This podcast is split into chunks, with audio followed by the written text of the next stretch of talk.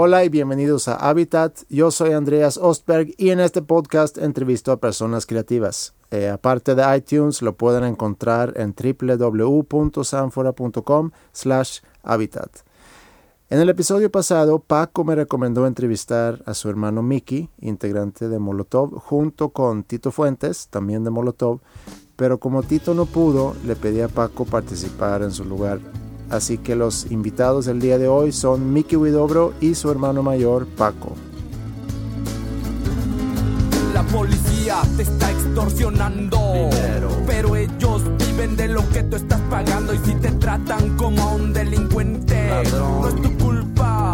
Dale gracias al regente, hay que arrancar el problema de raíz y cambiar al gobierno de nuestro país.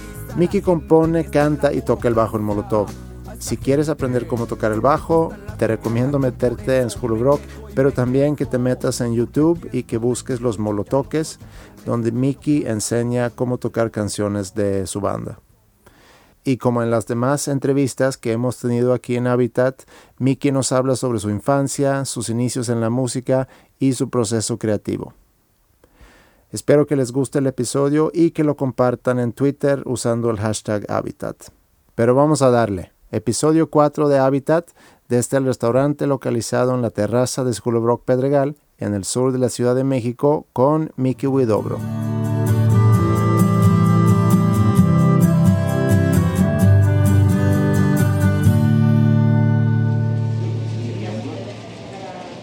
Paco, tu hermano, me puso muy en contexto de cómo era la casa Widobro, pero desde su perspectiva. No desde el aspecto culinario.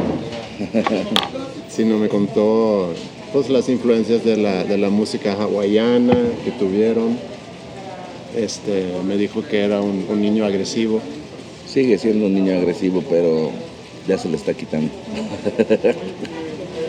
y me contó también sobre pues, la familia unida, y, y eh, pero también que, que, que, no se llevaron muy bien de chiquitos. ¿Cómo, cómo, era, cómo era para ti crecer en la casa de Huidobro? Pues igual y no es que no nos lleváramos bien, o sea, él no se llevaba como bien conmigo, para mí era mi hermano mayor y tú ves a tu hermano mayor como, pues como un superhéroe, es lo que digo, no, no porque esté aquí, ¿no? Pero siempre lo ves así, igual ves a tu papá y a tu mamá como lo mejor, ya después vas dándote cuenta de, de, tu mundo, del mundo de las demás personas y pues, ahorita por ejemplo, es un poco difícil a, a decir aguantarle la plática a mi mamá, ¿no? Y este, cosas así. Pero no por eso eh, dejaron de ser como una, pues mis, mentores. Yo era el más pequeño de una familia de cuatro. Eh, yo todo lo que aprendo, o sea, todos los chavitos aprenden de los mayores todo. Más si es con los que viven. O sea, puedes tener influencias de la tele, de la escuela, del fútbol o de donde sea pero realmente en donde vives y donde estás mamando todo el tiempo, con todo respeto, es en tu casa. Y este, entonces todo lo que ves se te queda y todo lo que ves se repite. Entonces no te extrañe que si hay un guitarrista, hay otro músico en la banda. Si a tu papá le gustan las carreras, hay un güey que le encantan las carreras. A tu mamá le gusta este, los chochos, pues a mí también me gustan los chochos. Entonces, es, está cañón porque sí tienes un poco de cada, o sea, tú eres un pedazo de cada uno de ellos. Claro. Pues tú eres el más chico. Exactamente, pues es lo que creemos, no sabemos. donde tenemos el último informe. Me dijo Paco que cuando le pregunté por, pues, por ustedes dos, me decía que él era el, el, independiente y que tú eras el consentido. Pues que tenía dos años, ¿no? Dale chance. no, lo que pasa es que es, difícil la relación entre, de alguna manera, siempre el chico es protegido. O sea, el, más chico de una familia es el protegido de alguna manera, acobijado, pero no significa que sea el favorito. O sea, en casa de, de mis papás, de mi abuela, por parte de mi papá, pues el favorito era este güey. Y así, o sea, a él le tocó como que lo llevaran a Disneyland, a Nueva York, a puros huevos, güey, ¿no? Y cosas así. Pero es, son unas por otras, ¿no? A veces te, pasan cosas chidas en, en una parte de la familia y pues, unas medio culeras en la otra o, o viceversa. ¿Tú te acuerdas lo de la música hawaiana en tu casa? Sí, sí, este, cómo olvidarlo. de hecho todavía tengo discos de, de música hawaiana porque a pesar de que mamá era este, instructora de, baile, había música muy buena.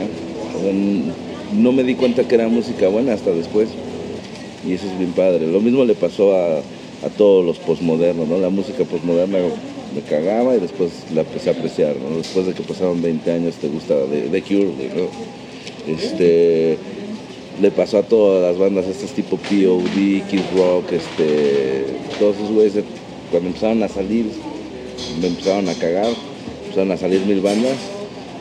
Y ahorita como que digo, bueno, ya, o sea, no son las bandas que más me gustan, pero ya las soporto. Eh, El grunge me pasa lo mismo, me cagaba el grunge y ahorita ya es una cosa que me gusta mucho.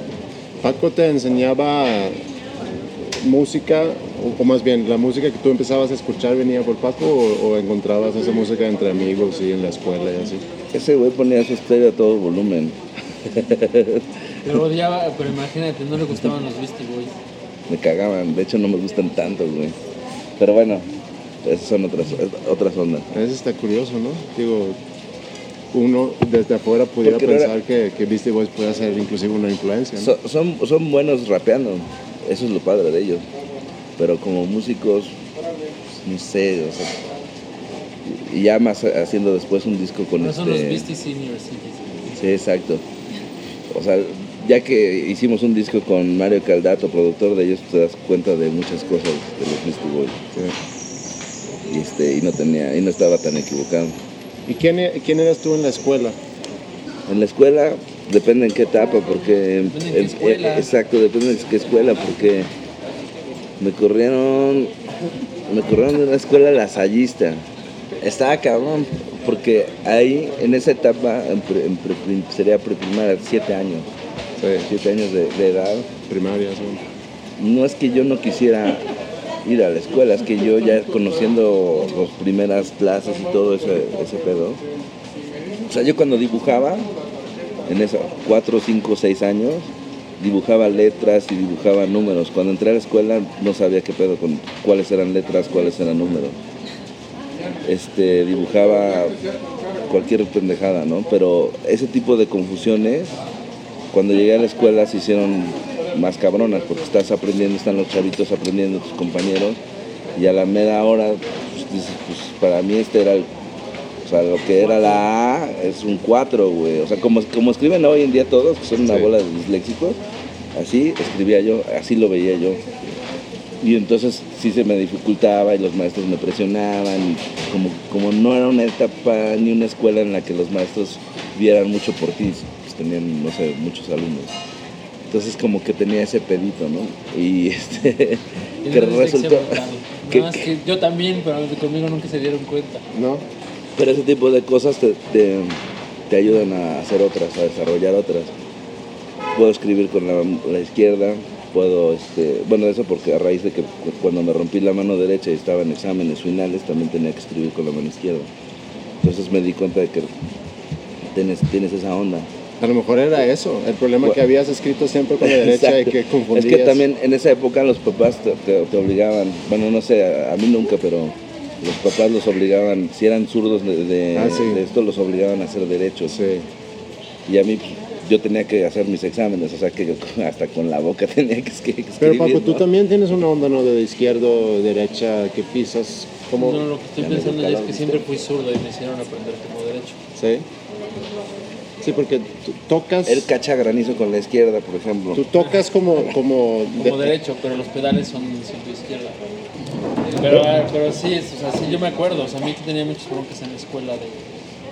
O sea, no se sentía a gusto y, y- después ya entré en una escuela donde, donde lo atendían, Ya. de acuerdo a lo que necesitaba él.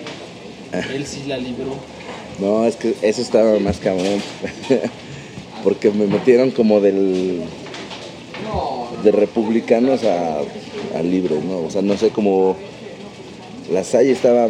Era como The Wall, la Salle, era como la- exacto, la película de The Wall, así. Porque además los uniformes estaban pinches, o sea, todo estaba culero. Estaban viejas, estaban pinches. ¿La qué? Todo estaba Notaron culero. mujeres estaban Ah, ya, ya. No, mis salón no estaban chidas, pero estaban muy chiquitas.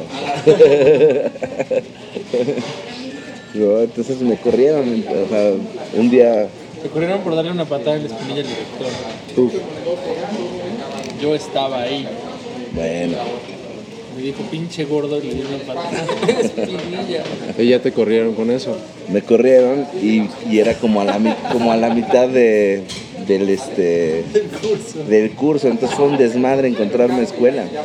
Y, y había una escuela en Coyoacán que se llamaba Walden 2, basada en un libro anarquista, que, que daba chance así como de todo ese desmadre.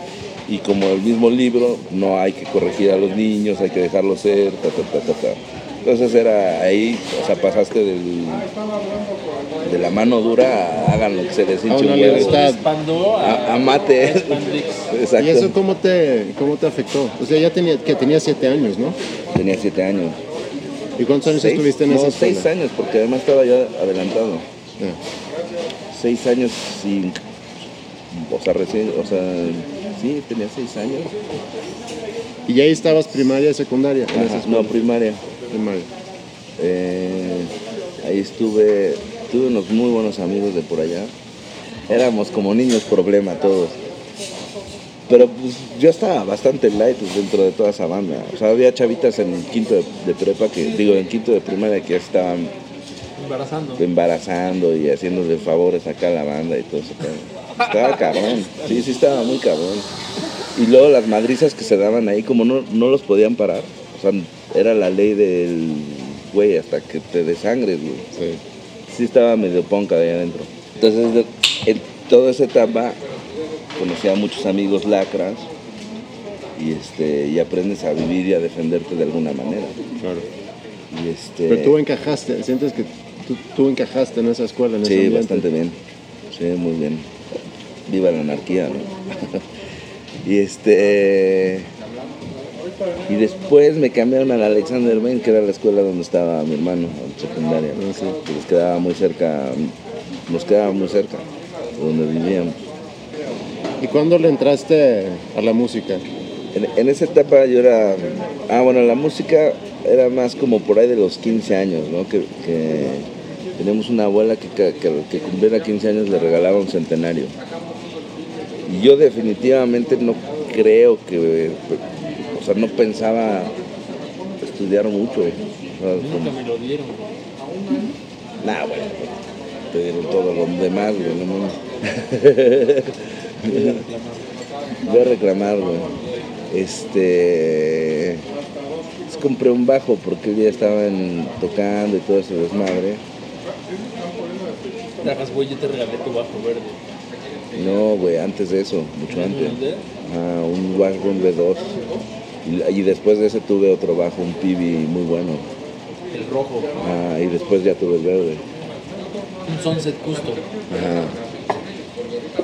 Yo tengo una guitarra verde y, y se burlan mucho de mí. Porque Pues no sé, porque es verde.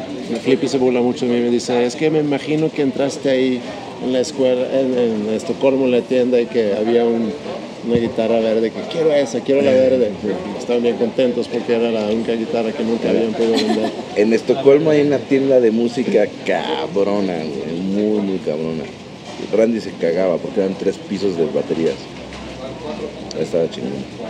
Este, no, lo que iba es cuando empezaste también tocar, pero a lo mejor a, a escuchar música con más, eh, con más gusto, porque siento, siento que hay unas, unas edades donde la música nada más está de fondo y todavía no escoges bandas, todavía no no vas y compras discos, sino que la escuchas en radio, escuchas en casa y, y como que tu gusto no se ha definido todavía.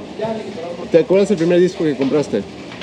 Eh, ¿Así con mi propio dinero o con el de alguien más? Pues dame, dame los dos discos. El que compraste con dinero de, de Paco y el que compraste con dinero de tuyo. Con dinero de mis papás, uno de Kiss, ¿Sí? de Peter Chris, o Paul Stanley, no me acuerdo. No, Paul Stanley. Era de. pues era el sencillo de ellos. O sea, como que cada quien tenía una su portada Sí. y eso.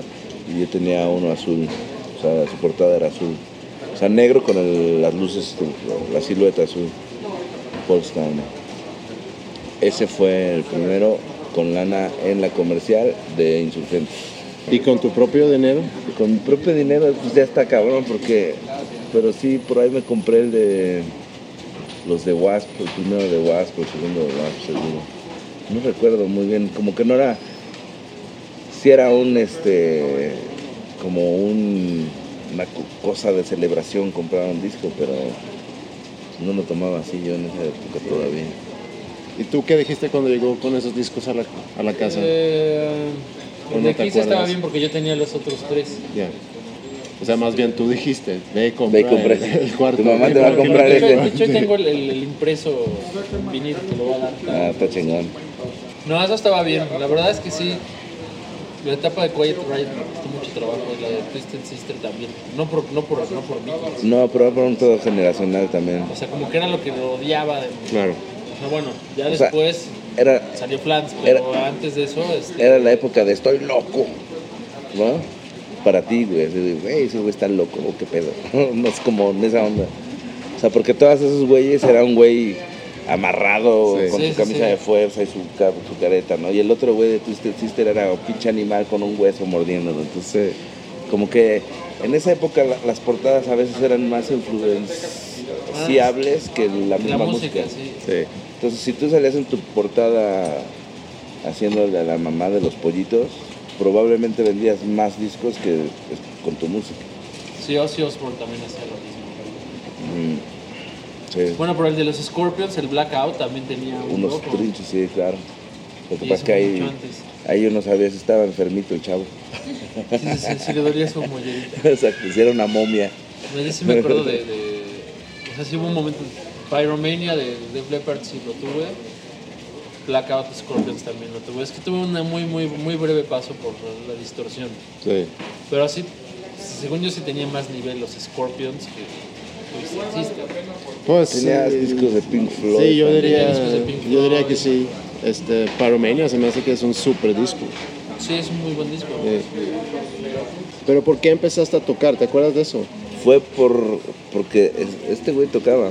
Entonces, te, te repito, así como tú lo ves, es como medio que tu ídolo, ya estás más huevón. Estaba yo entre que el fútbol, las carreras de coche, la música, mi hermano ya había abierto el espacio en la música, ya se, se desvelaba, se llegaba bien hasta el huevo, entonces ya como que cuando empiezas a dejar el fútbol, empiezas a conocer las chavas, el el fútbol, alcohol. el fútbol te dejó a ti. O sea, el, el fútbol lo dejé a los 12 años porque era demasiado para el Alexander Bain yo. Sea, en el momento en el que me cambié de, de- de clase, yo venía de una escuela de fútbol. Llevaba cuatro años en una escuela de fútbol que se llama Pumitas. Me cambiaron a los 12 años en el Mundial del 86. En ese Mundial del 86 invitaron a todos al Mundial, a todos los chavitos de las escuelas a, recoger, a hacer recoger balones. Nos invitaron a todos, nos llevaron, nos, nos citaron en el Estadio Azteca y metieron a todas las, o sea, las tres, las cuatro escuelas importantes, que era la de Chivas, la de Pumas, la de Cruz Azul y la de América. Llegó, quién sabe qué pendejo de, de ahí de Televisa, dijo, a ver, todos los de Pumas se van a chingar a su madre, todos los de tal, tal, tal, tal, tal, se quedan nada más los de la América, van a ser los recogebalones. O sea, ahí ya me cagó como que el fútbol. Pero yo jugaba diario fútbol en el parque, diario fútbol y los fines de semana en, el, en, en este, en Pumitas. Entonces cuando yo llegué al, al- al Alexander Bain, les metí unos pinches bailes a todos bien chingones. Pero como yo venía de una escuela que no era, venía del, del Walden 2 y esos puñales venían o del la- bachillerato, de la escuela o del instituto. Entonces, entre ellos, aunque fueran malísimos, hacían siempre sus equipos. Y yo siempre me quedaba así como, "Mm, bueno, chido. Entonces ya aga- agarré una, ahí agarré una actitud un poco más rebelde, ¿no? Así de, ah, chinguen a su madre estos pendejos, ¿no? Tal, tal, tal, tal. Me cagaban todos. Me cagaba la escuela, me cagaba los maestros, todo lo que implicaba el Alexander Bain me cagaba. Sin embargo, tenía algunos buenos amigos que también eran medio rebeldes. Curro, el Gerba, el Cuchillo, todos esos güeyes. Y eran güeyes que les gustaba The Cure en esa época. No, no eran 12 años, eran más huevones. Como a los 14, qui- como a los 15, 16 años. Todos andaban con sus este, chamarras de mezclilla, este, pintado así con arte de The Cure o alguna mamá así. Pero a mí me cagaba The Cure. Ya lo que este cabrón. O sea, la casa y en la escuela me la pasaba muy mal. eh, O sea, con ese aspecto. Pero ahora me gusta mucho The Cure, ahora lo pongo en la carretera y oh, The Cure, güey. Y hasta le hago la coreografía de Japanese Whispers y todo el pedo. Pero empezaste a tocar porque veías a Paco tocar. Porque obviamente yo o sea, ya tenía la, abier- la- la puerta abierta y no tenía Sí. absolutamente ni madres que hacer. No, iba- no hacía tareas, no hacía prácticas, me valían pito todo eso. Entonces me ponía a hacer, me ponía a ver la televisión y a tocar el bajo. Y creo que ahí fue cuando empecé a desarrollar la manera de poder platicar con alguien mientras tocaba. Y si haces eso, pues ya tienes chance de cantar y de rapear mientras tocas. Y ahí, eso fue una buena etapa. Porque ya me cagaba el bajo y me salía al parque a ver quién estaba jugando. Ya todos mis amigos estaban huevones, ya nadie jugaba en el parque, entonces me regresaba a tocar el bajo. ¿Y por qué escogiste bajo? Digo, yo veo ahorita en la escuela que es, entre los niños es el instrumento menos, menos popular. Tengo inclusive una banda que se formó hace unos años y se peleaban y, y terminan deshaciéndose. No nada más porque nadie quería tocar el bajo, pero era, era un elemento que no, que no ayudaba. Eran tres guitarristas y un baterista y, y nadie quería, se tornaban ahí el bajo. Ah, pues diles, por eso les va como les va, güey. Yo tengo dos bajistas. Claro, claro, eso es lo que voy. Eso es lo que voy. No, a- a- yo agarré el bajo porque mi hermano tenía un amigo que se llamaba Mateo. Mateo vivía en- prácticamente en nuestra casa toda la tarde, de todos los días. Pues empezamos a ir a ver a Rocotitlán y que este toquín y que la chela y que luego el rockstock y todo ese desmadre. Y ese güey le encantaba tocar el bajo, tenía un bajo, un Yamaha. Y tenía un gorila, un amplificador gorila chiquito y estaba siempre tocando en su casa y me enseñaba discos de Duran Duran, de este Marcus Miller, este Level 42, todo eso- todas esas cosas las aprendí por ese güey. Íbamos a ver a Bonnie los enemigos del silencio porque el bajista era muy bueno, es- todo ese tipo de cosas, ¿no? Entonces yo aprendí, en esa edad empiezas a apre- aprender muy rápido. Y entonces ese güey tenía 24 años, yo tenía 17, no menos, tenía entre 15 y 16. Entonces él quería tocar unas cosas y yo iba a mi casa, la sacaba y llegaba y le decía cómo hacerla. Entonces así como que empecé a tocar más, más este, o sea, empecé a aprender más rápido que él, porque él además estaba en la universidad. Y bueno, antes de eso había estudiado un poco de bajo con Fernando Díaz que me había presentado a mi hermano, Amantes de Lola. Entonces era para nosotros era ir a ver a Fobia, Amantes de Lola, este, bueno, y los enemigos del silencio a los, de los 15 a los 17 años. Y luego, ¿cuándo, cuándo empezaste a, a componer tu propia música? Ah, en la Candelaria. Eso fue en el 89, 88, por ahí, por ahí del 88. Entonces, como que en esa eh, etapa empezamos a hacer este, la banda de la Candelaria y estaban siempre muy drogados, muy, muy, descuidaban la portería muy cabrón. se ponían a, comp- a componer y se les olvidaba, o sea, estaba muy cabrón el pedo. Eran descompositores. Sí, estaba muy Descompositores, cabrón. sí. Entonces todo se volvía como un pinche. Todo, todo el, el ambiente ahí se volvía como. Güey, o sea, si yo no me drogo, güey, está cabrón, güey. ¿Quién les va a poner así como, en, como el orden? Entonces me ponía a componer. Empecé a hacer como rolas este, pues en mi pedo, ¿no? O sea, lo que me salía. Perdón, ya que me hablaron, por favor, habla con tu hermano, que ya no quiere tocar con nosotros. Dile algo. Digo, pues, tengo una noticia que precisamente ya hablé con mi hermano y por eso ya no quiere tocar con ustedes. No, y todos esos son super compas, poca madre de las sea, José Miguel y el Chaquetas, todos esos güeyes son poca madre. Todavía los veo y así, pues, son increíbles. Pero yo creo que también ellos se dieron cuenta de que por, por el hecho de ser más joven, como que tenía otra visión y tenía como más ganas de aprender y más ganas de comerme al mundo que ellos. Sí. Entonces, pues hice mi mano. ¿no? O sea, pum, ¿Y cómo conociste a Tito? A Tito iba en la escuela conmigo. Me, sal- me salí del Alexander Bain en, en secundaria. Llego a preparatoria, a otra escuela muy parecida.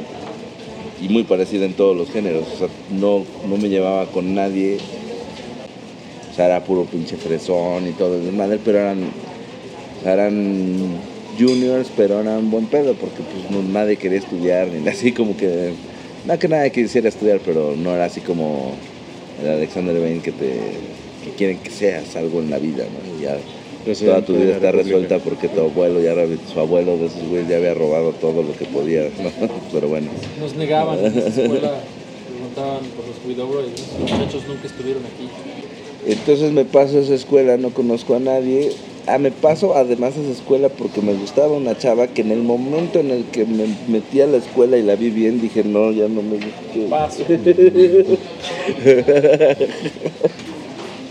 Y entonces caigo ahí y todos igual, ¿no? Ya sabes, este, mis reyes. Pero había un güey, había un par de güeyes, este, así con onda, que, que se vestían con onda. Y uno de esos era tipo. Le gustaba Metallica, traer pelo largo, siempre, o sea, como que siempre andaban en la dirección regresándolos por el pelo largo y aretito y ese tipo de cosas.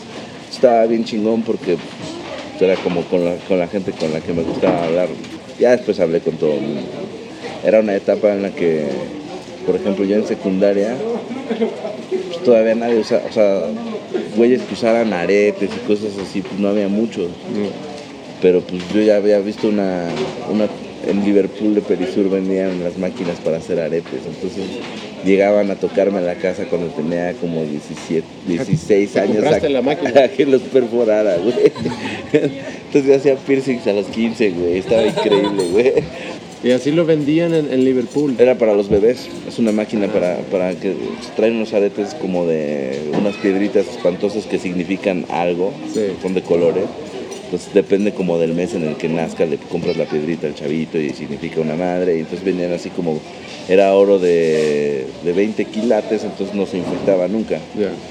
Entonces ustedes empezaron a jañar y a escuchar música y a tocar música juntos. Y, y era una etapa en la que iba a todas las fiestas. O sea, ya, ya no, no nada más era ir a la fiesta de ir a Rocotitlán y todos esos desmadres, porque pues ya era así como, como de los 15 a los 17, no tengo muy claro, pero todo, todos, todo ese tiempo me, el calendario ese que hacían en Rocotitlán ya los había, ya los había tachado a todos, ya todos los había visto.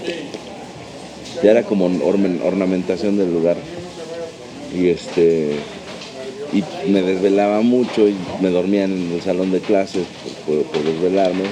Pero también iba a los, a los cócteles de, de mis compañeros, entonces como que se volvía un pedo de pasarte del lado fresa al lado este, rock and rollero y así como que muy muy extraño, pero pues podía andar por los dos. Sí.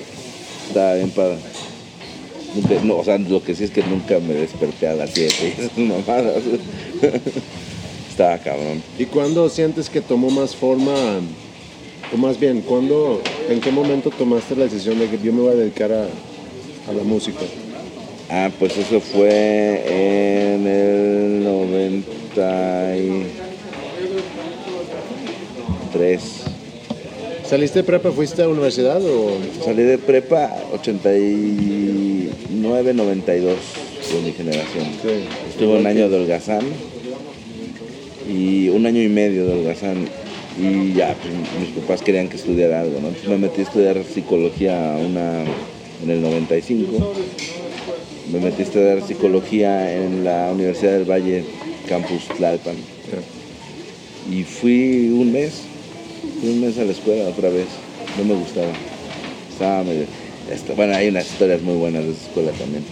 Este, entonces fue ese, en esa época en la que salía todos los días, una amiga de un amigo mío que se llama Ramón y la chava se llama Mucuy, me preguntaron por contratar a mi hermano para la final de un concurso de rock este que iba a hacer Coca-Cola. Entonces le dije, no sé el teléfono de mi hermano si te lo pueda yo dar, pero dime de qué se trata porque el premio está increíble. y entonces eh, ya me dice, no, pues son 5 mil dólares de premio. En esa época, güey, 5 mil dólares era, mm, o sea, era todo más bien. O sigue siendo Pero- mucho dinero. Pero este, pues en esa época era como ganarse ahorita 50 mil dólares y por hacer tres canciones. ¿no? Entonces ya no estaba contando cómo eran las cosas para entrar al concurso, ¿no? Era peda todos los días en la casa de Don Porfirio, la barra libre de cerveza, porque también le ponía a la cervecería una lana al premio. Y, y este y pues ahí convivir con toda esa banda y el premio, ¿no? Entonces la música, pues yo ya de la escuela de Rocotitlán y de todas las cosas que veías diario, todas las bandas, dices, puta, pues aquí hace falta algo, pues algo nuevo, ¿no? Entonces yo escuchaba, en esa etapa, en esa etapa estaba, traía un amigo mío, hijo de un político muy, muy, muy buscado, traía un disco de NWA en su coche, me encantaba NWA. Y este. Y al mismo tiempo estaba calor en el aire, güey. Entonces como que era muy fácil. Como que el rap estaba cagado, güey. ya pues me puse a rapear ahí y ya, sacamos ese.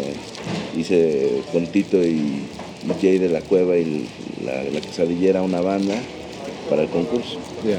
Y ya to- Fobia. Y, y, y, y, y- Fobia ni tocó en la final, güey. Seguro lo conoces, a Iván Moreno. ¿A quién? Iván Moreno. Iván Moreno.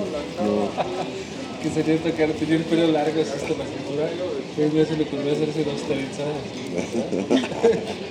No recuerdo esos culeros.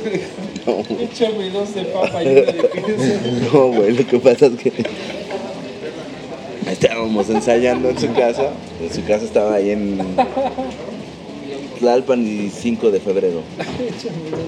Ahí al lado de todos los hoteles y todo eso. Ensayábamos en un cuartito así mínimo. Y además de que era mínimo teníamos que llevar, o sea, yo llevaba mi, mi pinche Harky de dos metros, güey. Y ese güey tenía una batería que le daba así como la vuelta a todo el cuarto. Y además tenía su sampler y tenía su acá. Entonces era como su anafre, güey.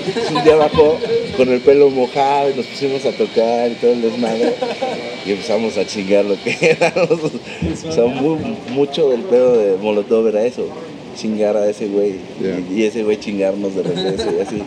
Entonces por eso empezaron a salir las rolas de chinga tu madre, ¿por qué no te haces, el por qué no te haces para allá, al más allá? Es una, una canción que hicimos porque estábamos muy apretados ensayando. Entonces era como, ¿por qué no haces para allá, güey? Pero al más allá, güey. O sea, ya como ya vete a la chingada. güey. Y entonces era quítate que más turbas en vez de quítate que me estorbas. y- Sí. Como no nos escuchábamos, podía decir quítate que más turbas, pensando que era quítate que me estorbas. Claro. Entonces todas esas canciones salieron así. Por el al, Buen ¿cómo se- provecho. albur se dice, ¿no? Sí. Por el albur entre ustedes. Por, el- o el- por la carrilla entre Sí. nosotros mismos. Empezaron a salir ahí las rolas, no es que ya las compusiéramos o así, era como que ya teníamos el título para palomear una canción y sonaba chingón. Nada más faltaba rellenarle la otra parte de la letra, pero pues ya con el antecedente de NWA y esas cosas y esos títulos, pues ya chingue su madre, lo que digas, no hay pedo. Claro. Entonces, la decisión de, de dedicarte a eso fue algo más natural o, o- o fue una decisión que tú tomas. Yo, le voy a apostar a la música, me voy a. No, de, de hecho, te digo ahí, yo no sabía si, si estudiar, dedicarme al fútbol, dedicarme a las carreras de coches o, o a la música. Como que era un... Llegaba de, de Cuernavaca, de andar como pendejo en el kart y me ponía a tocar el bajo. O sea, como tenía como necesidad de hacer cosas. Entonces como que sabía que no. Para la escuela no iba a estar muy bien. Mi promedio en el Alexander Bain fue de 6.48 y en el... Ah, no es cierto. 6.48 en, en el Vermont. O sea que para entrar a la UNAM no, no lo iba a lograr tampoco. ¿Y tus papás qué te decían? Bravo, pendejo. Muy bien, güey. No, pues ellos siempre alivianados. Mi jefe fue- siempre fue muy alivianado. O sea, ya veía que este güey pues ya estaba en ese pedo, ya lo aceptaban. Claro. Más o menos. Bueno, pero ya cuando, cuando Mi jefa no lo aceptó nunca. Odiaba que tocara. ¿Pero odiaba que tocaras o que la música que tocabas o porque las letras que escribías No, o no, por... no, cuando alguien le tocó ya estaba todo bien. Sí, mi, mi mamá nada más le tocó ir a, a conocer mi música. Ay, hijito, qué letras. ya en el concurso ganando. La mamá era como también yo. pues, No, no le decía, lo- no le decía, oye mamá, mira esta de chinga tu madre. Ah, claro. ¿Te gusta, güey? La ¿Cómo letra". ves? Visto qué maravilla fue el día que en Navidad pusimos el demo de Molotov con las abuelitas. y las- Fue increíble. Estuvieron pálidas. Toda la cena. ¿Nunca han platicado o nunca han sido un tema para ustedes, hablando de eso, el, el tema de la censura o que alguien les haya pedido o que ustedes lo hayan comentado entre ustedes, que ya nos estamos Pasando de lanza. pasando o... Pues no. No, eh.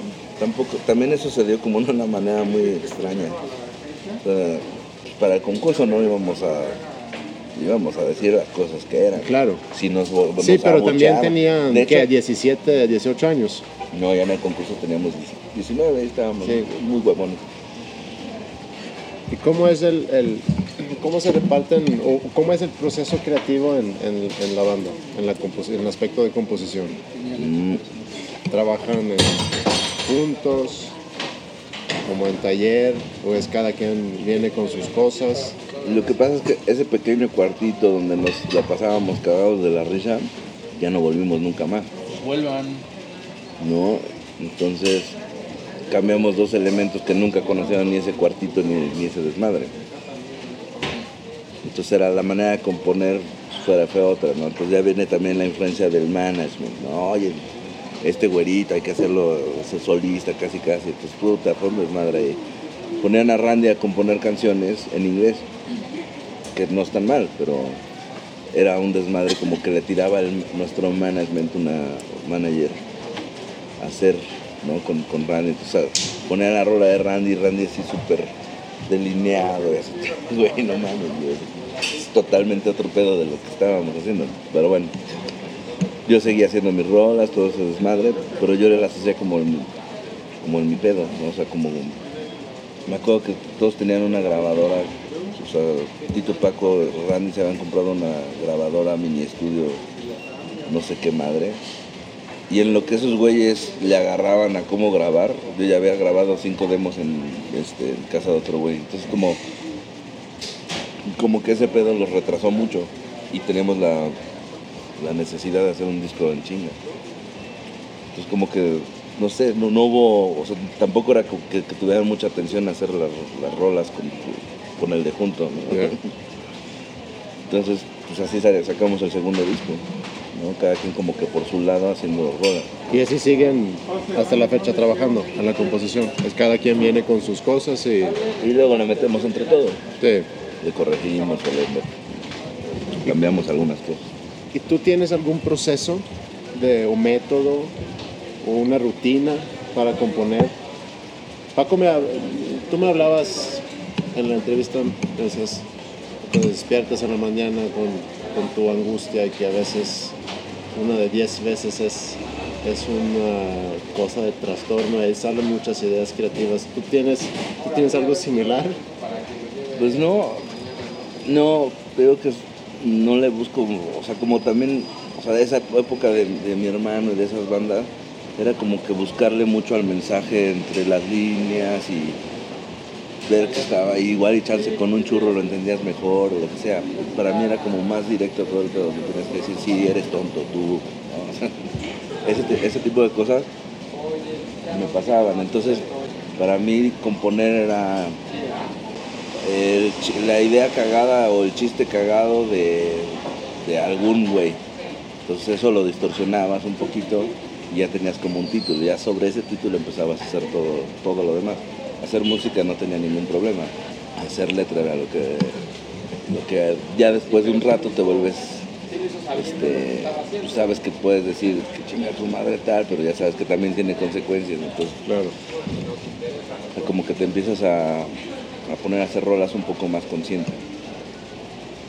mientras tú me decías, Paco, que tú nunca te metes en, en cosas de letras de política o de, o del- de- me acuerdo que hablamos sobre la, onda de, por ejemplo, de Caifanes, de, de hablar del, del- de México, del país, a lo mejor las raíces, y ustedes que son pues, sumamente políticos, eh, pues a diferencia de lo que a lo mejor está haciendo Paco, Sí, sí, pero, pero han... pero, pero Pásame que- mi machete.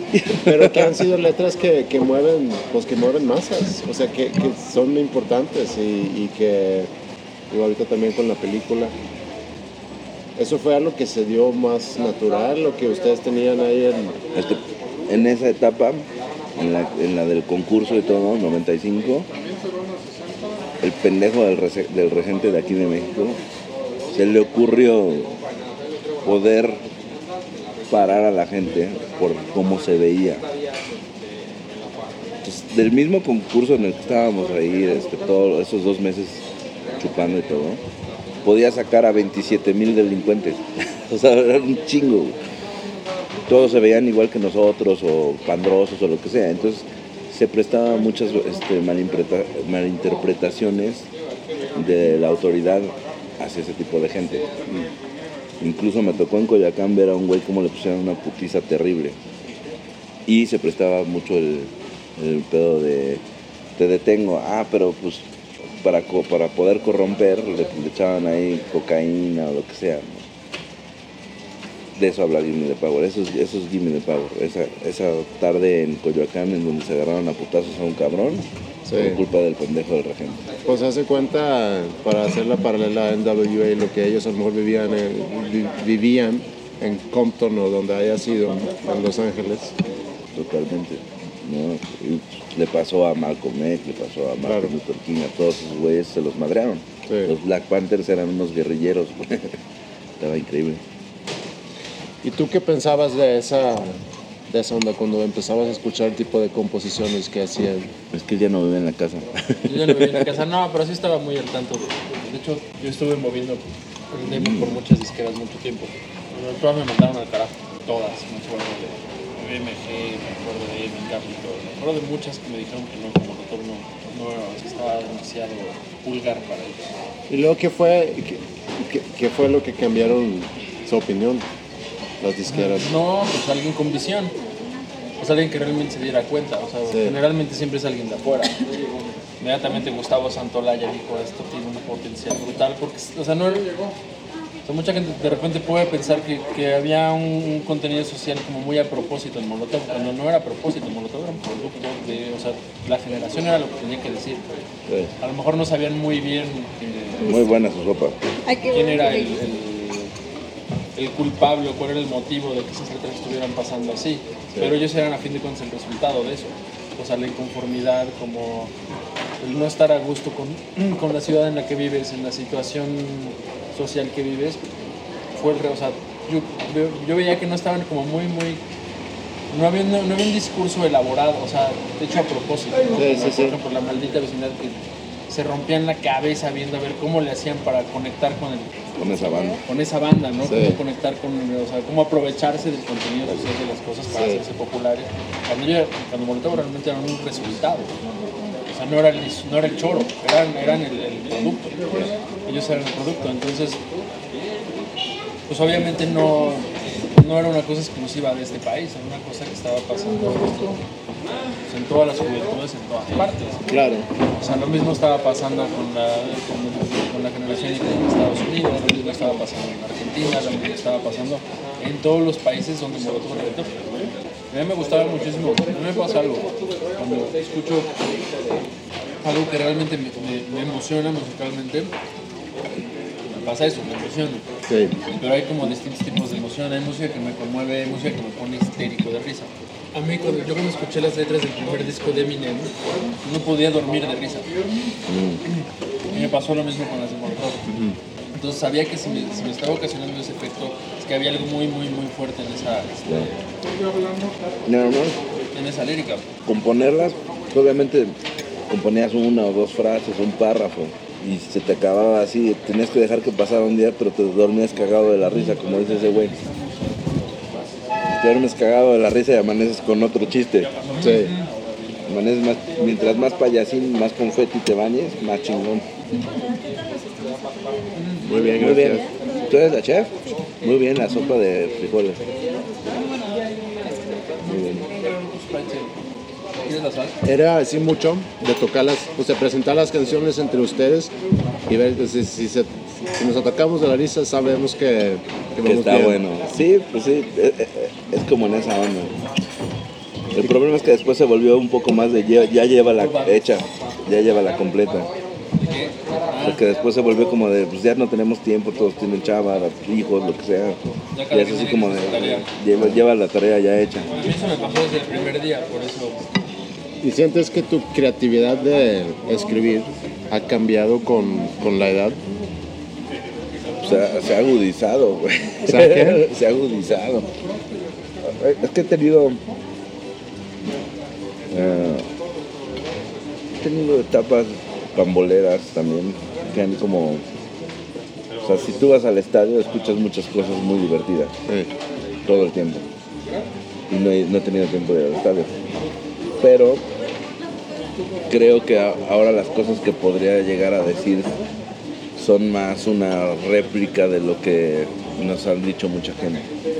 O sea, creo que ahorita, por ejemplo, que existe el padre Maciel y que, que estén todas esas madres, sea, bueno, que haya existido no ese güey, que, que haya existido y todo, ahorita nos da así un, ah, ¿verdad? Ustedes estuvieron chingando tanto tiempo, venga, pues te abren la puerta para que los chinguen. Claro. Entonces nada más ver a quién chingados y, y lo chingas. ¿Cómo hacen? Cuando ya tienen que hacer un disco, cada quien va por su lado, cada quien se pone a trabajar en letras y en música. Sí, porque es bien difícil coincidir. Es muy difícil ahorita coincidir los cuatro. ¿Y tienes tu rutina? ¿Eres de día, de noche o cuando sea? O Ahorita- sabes, me levanto a las 8 me pongo a escribir. Prendo el simulador y hay que escriban los demás ahora. no, no. Ayer de hecho nos pusimos a, a- a ver qué vamos a hacer porque prácticamente ahorita deberíamos estar grabando un disco Ya. en estos días. Y fue así de, bueno, ¿y qué? ¿Cómo, lo- cómo le vamos a hacer? No, yo tengo que ir a no sé dónde, yo también. Ya, pues, ya, cada quien tiene que ir a hacer sus cosas. pues, lleven la tarea, juntémonos a echar un dominó. Es una manera muy buena de, de, de discutir las canciones con una mesa de dominó. Y, o sea, ahí como que te vuelves objetivo. Estás oyendo los demos, estás platicando, estás distraído. A ver, regrésale eso, tal, tal, tal. ¿Cómo se reciben las composiciones dentro de la banda de los demás? O sea, ¿cómo juzgan la música, vaya? Es raro. Necesitan un árbitro. Sí, necesitamos una, una persona externa siempre. ¿Sí? Sí, porque si no entre nosotros mismos nos metemos en el pie. Te hacen enojarse. ¿Y quién invitan para hacerlo? A veces a mi hermano, a veces a Aníbal Kerpel, bueno. este, Santolaya es muy buen árbitro también. los Tacubos también. ¿Y qué significa Paco para Molotov? Paco Ayala, Paco Huidobro. Paco Hidalgo. Pues yo, yo veo que, bueno, Tito lo agarró de amigo del mes un rato. lo respetan porque tiene un, un talento distinto, pero muy, o sea, talento probado, distinto y una opinión de una banda de rock. Como que siento que es un, respeto hacia él muy, muy fuerte. Incluso para él, por, por eso acabó escogiendo las canciones del, de- desde Rusia con amor, desde el disco en vivo. Sí. Porque a, a pesar de ser mi hermano, incluso hasta tener preferencias para escoger, es que en el momento en el que las canciones se vuelven dinero, ahí vale madre. Eso fue un, un interés muy competido en el 98. Entonces, ya que lo haga un segundo opinión, lo que sea. Entonces, eso está chingón porque mi hermano es un güey objetivo. Y Miki, ¿quién te gustaría escuchar hacer un cover de una canción tuya? Eh, a Sharapova. no, son teorías que tengo de. ¿Quién me gustaría escuchar haciendo un cover mío? O sea, de la banda más bien. Sí. Um, A Natalia Furcado. una vez una banda que se llama Escuela Dorada hizo un cover de Molotov. Hizo una, una cosa muy cagada. Y ese tipo de, aunque es música que no oigo, se ve que los güeyes son rockeros que no pudieron ser rockeros, o sea, no, no pudieron tocar ese tipo de música. Pero sí estaba bien aguerrida la versión. Este, no sé, ¿quién chingados podría ser? No se me ocurre, la verdad, no. Oye, ¿y alguna canción que, que te gustaría haber compuesto? Yo creo que hay varias. Si pudieras escoger una, esa rola, qué lástima que no... Hay una canción de The Man Who Sold the World de, de David Bowie. Ah, sí. Me da envidia, güey, o sea, escuchar toda esa- todos esos pasajes musicales y todas esas escalas, hacerlas tan bien y que suenen tan chingón, no mames, está increíble. Pero hay muchas otras canciones. ¿Hay algo que no te he preguntado que te debería de preguntar? ¿O algo que tú, Paco, piensas que le debería haber preguntado? ¿Cuál es mi banda favorita? ¿Por qué Chicho? ¿Por qué Chicho? Es muy cagado por el, por el- usamos unos este unos chalecos de mezclilla. Y este y yo soy muy pro de la UNAM y de los Pumas, todo ese desmadre. Y lo- la UNAM tiene sus porros y sus porristas y todo desmadre. Y había un programa en los 80 que se llamaba Cachún eso, Cachún. Cachún Cachún Rara. Entonces un día en una peda con mi chaleco estaba echando porras de Pumas. Y rimaban cualquier cosa con cualquier cosa para decir una porra. Entonces, en una peda salió Chicho. Ahí salió ¿Y Chicho. esto lo sabe Fernando Arau? El Chicho. No, no lo sabe. ¿Con qué canción tuya deberíamos terminar el programa? Oh shit. Eh, ¿Qué canción está buena para terminar? Eh, Hit Me me gusta mucho. Es una de las líneas de bajo que, que- que más me gusta tocar. Es una canción que además en vivo te pasa de un mood a otro. Y sigue la banda así como echando slam. No, no sé, es raro. Está cagada. Me gusta mucho esa canción. No me cansa. Va, vamos a poner esa a terminar y muchas gracias por tu música. Caray, no, pues gracias por la comida. Falta el postre. Cuando era chico quería ser como Superman, pero ahora ya quiero ser diputado del PAN o del brillo del PRD. O cualquier cosa que tenga un poco de poder. Quiero convertirme en el músico político y construirle un piso al periférico. Quiero acabar con el tráfico. Tengo que entrar en la historia de México. Y luego miro al pecero que va medio pedo jugando carreras con los pasajeros. Pero él tiene que pasar primero. Sin luces, sin frenos, junto al patrullero, aunque no sepa leer, no sepa hablar. Él es el que te brinda la seguridad. Así lo tienes que respetar, porque él representa nuestra autoridad. So you think you're gonna hit me, but now we're gonna hit you back. So you think you're gonna hit me, but now we're gonna hit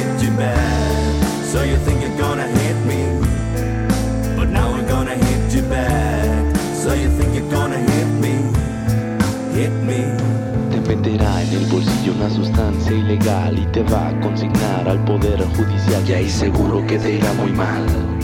Porque te harán coco con agua mineral. Porque en ti creíamos todos los mexicanos. Te dimos trabajo pagado y honrado. Te dimos un arma para cuidarnos. Y el arma que usas la usas para robarnos. Y aunque quieras quejarte con papá gobierno, les pides ayuda y te mandan al infierno. Porque tendremos que tirar buen pedo. Solo te van a dar a tole con el dedo. Y en la fila del departamento de quejas toparás con un mar de secretarias pendejas. Siguiente en la fila y así te la pelas. Pero el bono sexenal nunca se traspapela. So you think you're gonna hit me, but now we're gonna hit you back. So you think you're gonna hit me, but now we're gonna hit you back. So you think you're gonna hit me, but now we're gonna hit you back. So you think you're gonna hit me, hit me.